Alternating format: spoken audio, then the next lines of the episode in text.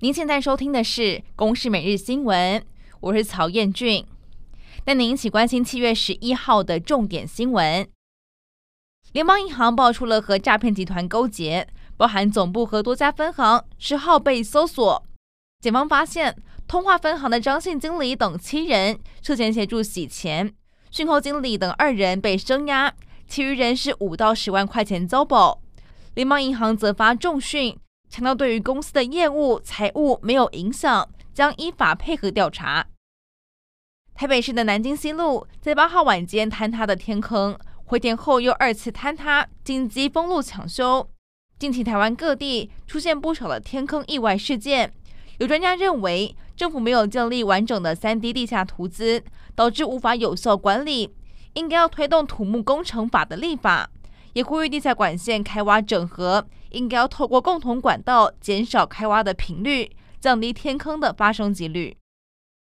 刑警局侦破了一起制毒案件，制毒集团是以大学的产学实验室为掩护，研发新型态的制毒技术，成功研发制成了凯他命。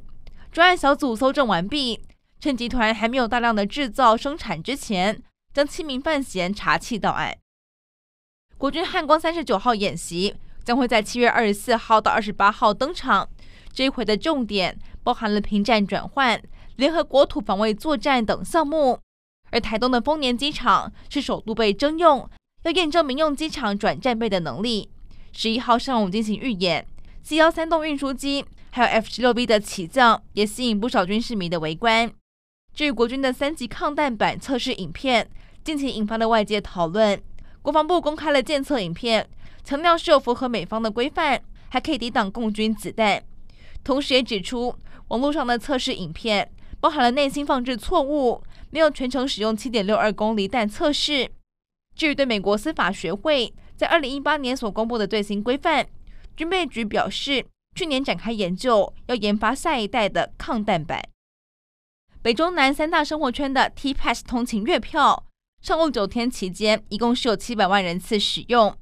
不过有八成集中在基北北桃生活圈，而彰中头苗还有南高屏生活圈只有占两成。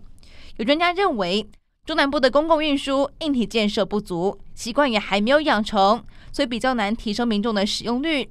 也凸显月票补贴并非是提升公共运输量能的特效药，而是要考量到速度和便捷性。瓦格纳佣兵集团上个月底向俄罗斯发起了快闪兵变之后。克里姆林宫最新消息，在事件发生之后的五天，俄罗斯总统普廷就接见了瓦格纳首脑普里格金，还有三十多名的指挥官。普里格金是当场向普廷宣誓效忠。